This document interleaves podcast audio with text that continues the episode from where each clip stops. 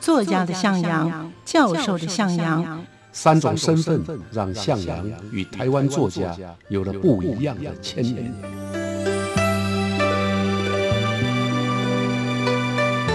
听向阳与徐凡谈他的作家朋友们在写作这条路上，生命与创作如何交织出最灿烂的光芒。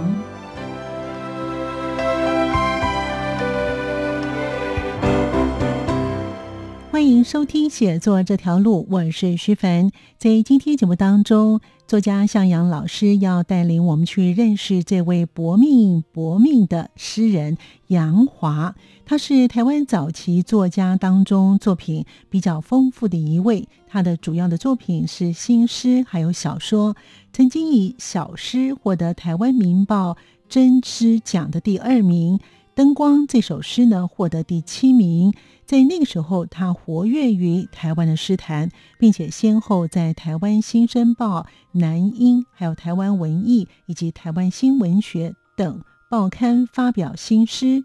他的诗歌表现出对人生逆旅以及社会环境残酷无情的悲哀，也着力描写台湾人民所受的欺凌还有侮辱，也充分喊出了殖民地，充分的喊出殖民地统治下人民的呼声。我们现在就跟着向阳老师的脚步，一同去认识这位诗人、这位小说家杨华。欢迎收听。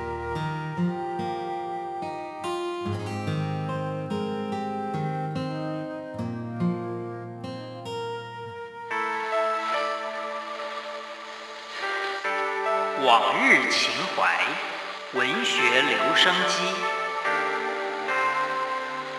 当时提倡台湾话文写作的黄石辉结交成为好朋友啊，也因此展开了他的新文学的写作生涯。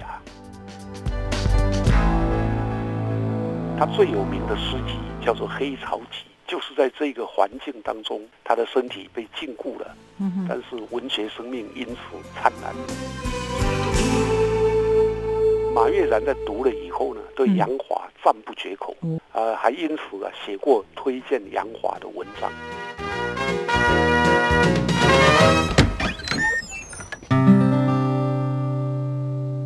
推开文学家的门。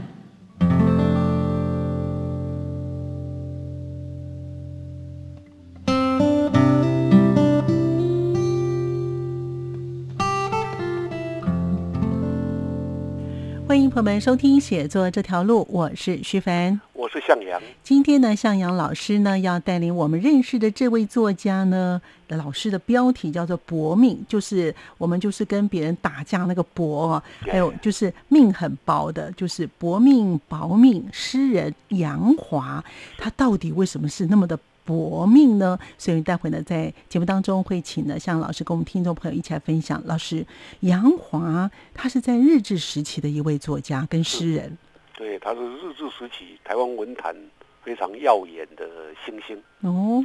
可是他生命很短暂，嗯，所以他也是台湾新文学运动出发阶段划过文学史的一颗彗星。哇，哎，他的本名啊叫杨显达，嗯。另外还有一些笔名，比如说杨花、杨气人等等。嗯嗯，他是一九零六年出生的，啊，离现在已经一百多年前了，一百多年前，古人了啊。是。他生于台北永乐町。嗯。后来呢，呃，迁居到屏东。哦。他从小家里就很贫困，所以他没办法接受非常完整的学校教育。嗯。他只能靠自己勤奋自修。嗯。啊，也因为这样啊，他。居然就拥有了汉学的修养，嗯，啊，就是读古典诗词啊、四书五经啊，都难不倒他。后来呢，呃，他的生活就以开设私塾，在日本的年代呢，教授一些孩子读汉文，嗯，也就是古典诗词跟文章。到了一九二四年，他加入了屏东的一个诗社，啊，就是古典诗社，叫立社，啊，也就跟。当时提倡台湾话文写作的黄石辉结交，成为好朋友啊，也因此展开了他的新文学的写作生涯。所以他是一个自学成功的作家。所以呢，他的诗有哪些的是比较代表作的呢？老师？哎呀，他是在一九二六年就开始新诗的创作了。当时他。参加了新竹青年会啊，在台湾民报举办的一个征求白话诗的竞赛，他写了两首，一首叫小诗，一首叫灯光。小诗获得第二名，灯光获得第七名。哦，那不错啊。对，那第二名的小诗呢，后来也在台湾民报上刊登，所以就使得文坛啊知道有这一号人物。嗯嗯，这也是他正式的登上台湾文坛的开始。那因为在报刊发表，在那个年代啊，日本年代百多年前的日本年代，其实不容易，对，所以也就鼓舞了他创作的信心。但是为什么他后来会跟这个所谓的治安呐这些会有一些关系，而且他还被抓去关了？对，那个是在一九二七年的时候，一九二七年的时候他才二十一岁，对，啊，因为参加了一些。政治活动啊，所以被治安维持法，日本政府就根据这个啊，把他监禁在台南刑务所。那这个政治案件呢，让杨华蹲足了苦头啊，也让他在狱中呢有了比较深层的啊，对人的生命还有自由跟人权有更深刻的思考。他最有名的诗集叫做《黑潮集》，哦，就是在这个环境当中，他的身体被禁锢了。嗯，但是文学生命因此灿烂，那也让他成为殖民地台湾少数呢，在作品当中传扬自由理念的诗人。监牢、监狱啊，让一个诗人成长，嗯，他大概是一个很好的例子。所以那谈到《黑潮集》，《黑潮集》总共有五十三首，都是杨华在狱中所写，所以多数呢也都是他在监狱里面呢。自己勉励自己啊的创作里面也有相当多啊是抵抗日本殖民的诗诗里面呢可以看到杨华的一些窘迫的生活状态，嗯，还有生涯啊他的生涯本身的一些思考，另外也反映了殖民地台湾社会不只是属于杨华的，也是整个社会共同的悲哀。那要了解黑潮集写些什么，我就想我们先来读读当中的六首。小诗，这六首小诗也要麻烦来朗读。好，那老师有二十三十三十五，这是他的，这是他的诗的编号。来编号啊，这个这种小诗啊，我有说明一下啊，是杨华受到泰戈尔的影响。啊，所以泰戈尔写了不少小书。对，啊，飘鸟集啦，新月集啦，杨华也都模仿了，他用黑草集。啊，嗯那黑草集里面五十三首是用编号的。嗯嗯，我这边选的呢，大概就是编号二十三十这样下去。嗯，那每一首都很短，我等你先把它练完了，我再来做简单的解释。好，编号呢是二十首的水仙花被人爱护，将它供植在清水瓷盆里，它却抹着嘴耻笑在污泥中独自营生长活的荷花。第三十首，深深被生命追迫着的人们的惨呼声。是荆棘的刺，是雪花般宝剑的锋芒，一声声穿透了我的心房。三十五首，几根粗大的藤庐，将他的生命寄托在一株枯老的枫树上，得意洋洋地分披着的绿葱龙叶，地下的小草护住着它的根，很替它担忧。四十六首，池鱼逃不回大海，鱼呀。你盼望着洪水吗？龙鸟逃不回森林，鸟啊，你盼望着大火吗？第四十七首，飞鹰饥饿了，徘徊天空，想吞没一颗颗的星辰。五十一首，我要从悲哀里逃出我的灵魂，去哭醒那人们的甜蜜的恋梦。我要从忧伤里挤出我的心儿，去填补。失了心的青年的胸膛啊，六首啊，读完以后有什么感觉呢？我觉得他写的字怎么那么饶舌啊？对啊，因为他用的是比较古早年代的白话文的写法。是。那这六首诗呢，有的是咏物啊，就是用咏物啊，比如说水仙花其实也在讲他自己。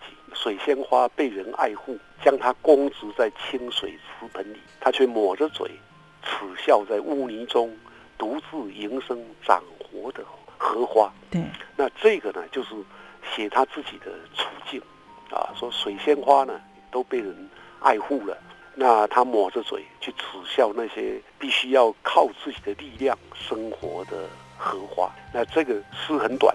啊，可是意境啊，或者它的寓意很深长。对，也有的呢是描述在现实生活当中遭到凌虐、压制的弱者的呼号。对，表现诗人的人道关怀。比如说啊，生生的被生命追迫着的人们的惨呼声。嗯，到底是荆棘的刺，还是雪花般宝剑的锋芒，一声声的穿透了我的心房。写的是。人的刺心的痛，对啊，在生活里面，到底啊，你看到的那些非常痛苦的人们，他们的哭声，那是荆棘的刺呢，还是锋芒？那另外用具体的象征来转喻要追求自由、不惜颠覆体制的革命意图。比如说，刚刚一首诗里面你念到了“鱼呀，你盼望着洪水嘛”，对，洪水一来。就会把，比如说会冲出河道，那这就是颠覆体制啊。或者鸟啊，你盼望着大火吗？在森林里面的鸟，如果盼望大火，那就是大火会把森林烧光。对呀，对，这是一种非常激愤的话。是，那有的就很像泰戈尔的警句，他借着自然的景物。比如说啊，天上的飞鹰、嗯，星辰，对，来比喻一些人生的哲理。那这一首很简单，他说飞鹰饥饿了，徘徊天空，想吞没一颗颗的星辰。他的解释的方式很多啊，你也可以从比较正面的角度去看。天上的老鹰，它饥饿了，它想吞没一颗颗的星辰，就表示啊，整个天空啊，对飞鹰来讲啊，就是它。展示他的理想地方，对。但是如果从负面呢，也可以把它形容成野心啊。飞鹰他妄想要吞没星辰，这是一种野心。一首诗还有各种不同的解法。那五十一首，五十一首很动人。他说：“我要从悲哀里逃出我的灵魂，哭醒那人们的甜蜜的恋梦。我要从忧伤里挤出我的心。”啊，去填补失了心的青年的胸膛。这里面啊，其实啊，写出了在一九二零到三零年代，当时啊，年轻人的一些梦啊，嗯，就是在悲哀的环境里面啊，逃出自己的灵魂，让那些人们啊，忘掉啊，身处在殖民处境下的人们。啊，还在迷恋着甜蜜的恋梦，嗯，用我的哭声叫醒他们啊，心灵的忧伤要挤出去，填补那些已经没有心灵的人，这个都很像泰戈尔的写法。其实老师刚才这样子谈到之后啊，以他自学的方式能够写到这样的程度，真的不容易哦，不容易，因为他古典诗词也会写，他也参加了古典诗社，对，可是他的新诗呢，写的又相当的优美，没错。所以呢，他除了像老师刚才说的《黑潮集》之外呢，他还有《新弦》跟《晨光集》这两首的系列的小诗。对对，嗯，他是以小诗啊见长，他相当敏感。嗯啊，那有丰富的想象，就是他的情感很敏锐，对不对？是是是，啊，就是一个文艺青年吧。是，对。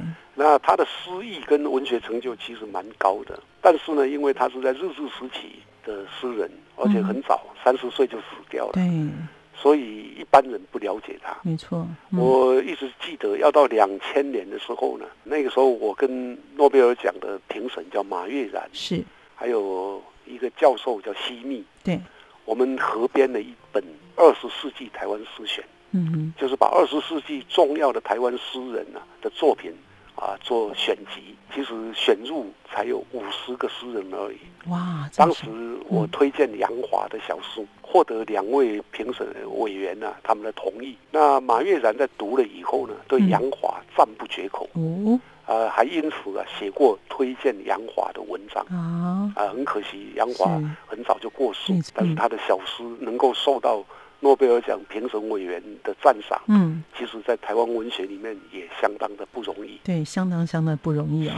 而且他还有写台语诗啊，对他，因为跟黄石辉认识，黄石辉提倡台湾华文，在一九三零年的时候，两年后，一九三二年，杨华就发表了非常有名的作品，是用台语写的，叫做《李刚笔曲女工悲曲》。对。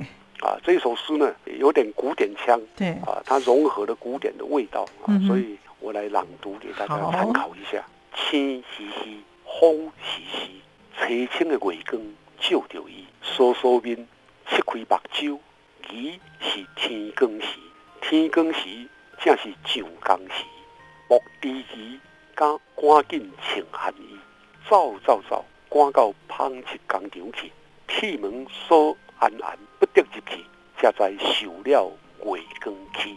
想转去，月又斜西，又惊来迟。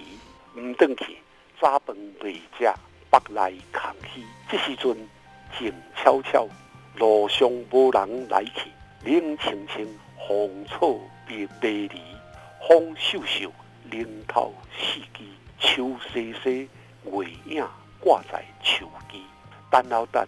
铁门又唔开，阵阵霜风却能冰水，冷啊冷啊，等得你骹揪手揪，难得支持，等得你心肝力皮，直等到月都加天。哇哈哈！哇，老师念的好好哦，因为他用的是比较文言的台语，是啊，结合了部分还结合了像歌仔戏的唱腔，真的真的。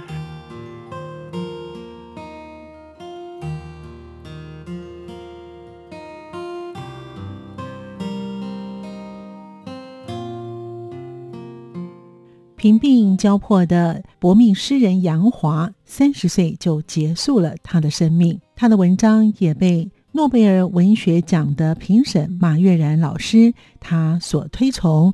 而且，向阳老师对于杨华的文学成就的评价颇高，尤其他以诗作为代表，他的作品具有时代性，也能够写出日本殖民统治下台湾人的集体悲哀，以及对殖民者与资本主义的强烈批判。作为在日治时期的左翼作家，他用小诗还有台语诗，写出了贫困的工人、农人。女性的卑劣的处境，也为弱势者发声。通过文学，展现了台湾新文学发展期的高度。我们继续聆听向阳老师，让我们认识这位搏命诗人杨华。所以，他也开创了台语文学比较深厚的格局，为他编辑了一本诗集，叫《黑潮集》。我个人对杨华的文学成就啊，相当的推崇，他的作品。基本上具有相当强烈的时代性。我简单解释一下。好，这首《女工悲曲》啊，很清楚的显现了杨华批判资本主义啊、帝国主义，就是日本政府压榨工人的左派立场。他整首诗用台语写啊，所以啊，写出的是当时台湾女工啊啊，在工厂里面工作的这种状况啊，一个女工。啊，一大早，星稀就是星星才刚看到，然后有一点点月光的时候呢，就赶快爬起来了，因为她怕来不及，所以就赶到纺织工厂去。嗯嗯。结果呢，啊，上工的时间还没到，嗯，所以铁门呢是锁住了，他不能进去。他才知道啊，原来我被月亮骗了。可是他想回去，这个时候月亮已经在西方了，意思就是天快亮了。嗯啊，所以他就没办法回去。但是如果不回去的话，他还没吃早饭，他肚子又饿。那他看这个时候呢，整个路上马路上都没有人，静悄悄的，四周呢是荒草，冷清清的，寒风吹来，冷飕飕，冷透了他的四肢，树影稀疏，啊，月亮也挂在树上，啊，他把这个情境描绘出来，这种悲哀啊，苦痛啊，所以他一直等，可是铁门不打开，嗯，啊，那双峰啊就。就像冰水一样的冷，冷到他呢啊手脚都是缩起来，难以支持，一直等到他已经身体都疲倦了，力量用尽了，月才掉下去，公鸡才啼，就是才叫天亮了，天才亮。所以整首里面呢写出的女工形象，其实也象征了当时所有日治下台湾人民的共同处境。那这首诗有押韵，嗯啊，所以它很像歌谣，对，所以才题为悲曲。那其中“静悄悄，路上无人来去；冷清清，风草未离；风秀秀，冷透四季；秋西西，月影挂伫树枝。”这四句的，就像歌仔戏里面的民间戏曲，它受到的影响。嗯嗯。所以这首诗呢，就让我们在读到啊，它跟生活语言的不太一样的地方。嗯，所以他也开创了台语文学比较深厚的格局哦。所以这是每一个字都带着写的诗，也是每一个句子都含着悲哀的曲子。所以其实从他诗句当中的荒草啊、月影啊，还有双峰这些的意象的语言，老师刚才念起来真的是哇，真的是好舒服哦。啊，这老师念的跟我念是完全真的不一样哈。我是用台语念 的，对，就是用台语念还可以念那么好。他也就是呢，暗喻一些当时呢是日据时代，所以以那个时候的人民其实的处境哦，一个女工呢一大早，她真的怕。就是迟到了，那迟到可能会后面的后果也不堪设想是的，所以其实她每一个字句当中呢，带的也很无奈，又感觉还是很心酸的这种感觉哈。哎，没错，嗯呀。所以她在一九三五年的时候就开始有诗跟有两篇的小说发表了。是，她也写小说。对，小说我们等一下会提到。嗯啊，比较遗憾的是啊，不管是他写的小说或者他的写的诗，嗯。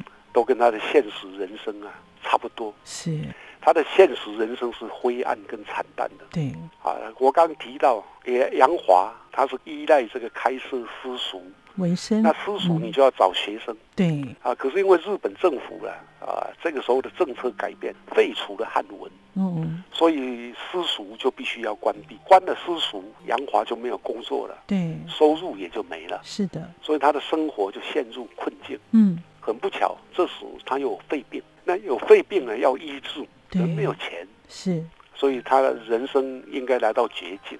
现在能够找到的资料是一九三六年呢，杨奎主编的《台湾新文学杂志》曾经刊了一个启示，报道他的生活。嗯，啊，这个启示啊写得很动人，我就念一下。好。他说：“岛上优秀的白话诗人杨华，因为过度的诗作以及为生活苦斗，病倒在床。杨华曾依靠私塾教师为生，今收入已断绝，生活陷入困境，贫病交迫，与妻艰困度日，亟待诸位文学同志捐款救援，以助其元气。”通讯处，屏东市一百六十七号贫民窟。看这个启示啊，啊，我觉得也很想捐款给他，可是太远了，时间太久了，太太久了，一九三年。没有想到这个启示啊，刊登出来，大概澳元都没有到。哎，那一个月的三十号，嗯嗯，他悬梁自尽啊。结束了他短暂的三十年的人生，嗯，只留下了他的诗啊，跟两篇小说。那这两篇小说呢，有一篇叫做《一个劳动者的死》。这个劳动者的死啊，跟杨华的处境是很像啊。啊，他写的是一位穷困的诗君，就是姓施的先生的故事。嗯，这个诗君呢，因为过度的劳累，营养不良，但是没有钱看病，最后。重病死亡，这首劳动者的死的这个小说呢，基本上写的是日本统治下，呃，资本主义社会最淋漓尽致的一边。嗯，因为劳动者，我们今天称为劳工。对啊，他写的就是劳工的悲哀，跟前面那个女工的女工悲曲的诗有点接近。是，但是女工悲曲的女工并没有死掉，对，这个劳动者却死了。杨华其实也很像。啊，他他也是啊，他虽然不是劳动者，可是他也是贫病交迫，是的，最后自杀，没错呀。所以他的命运真的是非常的不顺哦，而且都是在逆境当中哦。是，所以老师也才会以这个题标说他是一个搏命的诗人哦。是的，哎，他的搏命啊，当然跟他的贫穷有关。他死后呢，文坛呢啊，就用他曾经发表的一篇短篇小说。也叫搏命啊，台语讲搏命了啊，他称他为搏命诗人。可是我个人呢，啊，就是从他的一生啊，就是写作、教书之外，就是写作，是，然后写诗、写小说，诗啊的成果丰硕，小说只有两篇，对，但不管如何，他是为了。文学创作这样的理想，没错啊，奋斗一生的，嗯，另外一种搏命啊，就是奋斗搏命的诗人啊。那谈到这里，就又谈到他的小说了。是搏命是什么样的一篇小说呢？杨华啊，除了写刚刚那个一个劳动者的死之外，就写了另外一篇小说，就是搏命。那搏命在一九三零年代的时候呢，啊，是很重要的一篇小说。哦，啊。一九三零年代能够有小说啊，跟杨奎的《宋报夫》、吕赫若的《牛车》这两篇呢，到现在都是台湾文学的经典，是一起被收入胡风。胡风是中国的作家，鲁迅的学生，他主编的一本叫做《三年朝鲜台湾短篇小说选》，在一九三六年在上海出版。台湾啊，只选了三个作家：杨奎。李鹤若跟杨华，啊，可见他的重要性。是的，薄命写什么？写一个刑部啊，嗯啊，这篇小说写一个命运坎坷的刑部啊，媳妇仔，他出生在贫家啊，后来就出嫁，结果有各种啊祸事连连，最后呢没办法了，他被命运逼得发疯而死。好像写他自己哦。啊，所以整体上来看，在杨华笔下的这些小说。啊，都是悲哀者的故事。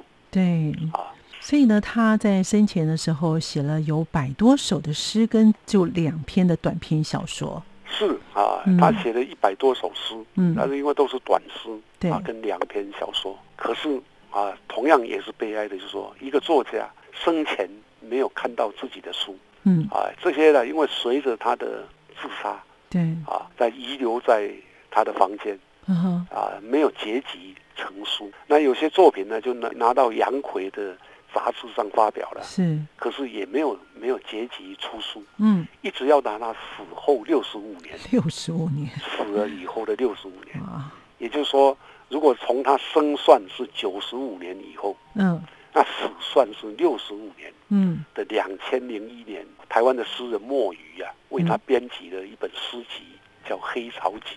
这个时候，台湾的读者才真正看到杨华的作品，看到杨华的诗。是，也要到两千零七年，学术界才出现第一本研究他的硕士论文，那是台湾师范大学台湾文化暨语言文学研究生杨顺明。嗯，其实他也是诗人杨子乔啊所写的《黑潮挽歌》，杨华及其作品研究。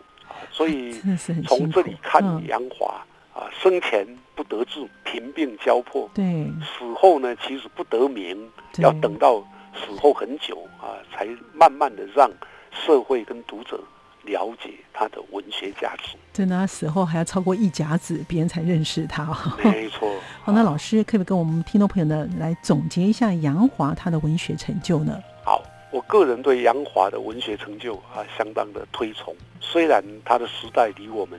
已经有将近百年了，是的，有点远啊。可是他的诗呢，却不被时光所磨灭。他的作品基本上具有相当强烈的时代性，能够通过诗跟小说写出日本殖民统治下台湾人共同的悲哀，以及对殖民者跟资本主义的批判。他是日本统治时期的台湾左翼作家，他的小诗跟台语诗看到的、写出的。那些贫困的，在陷入在绝境当中的工人、农人、女性，啊的卑劣处境，透过他的诗跟小说啊，都呈现出来。嗯，他是一个为弱者发声，他本身也是个弱者。对，但是通过文学，他就展现了台湾新文学发展期的高度。其实他其实也展现了一个诗人的一个气度了哈。是，难怪老师呢题标呢会是写薄命薄命诗人杨华。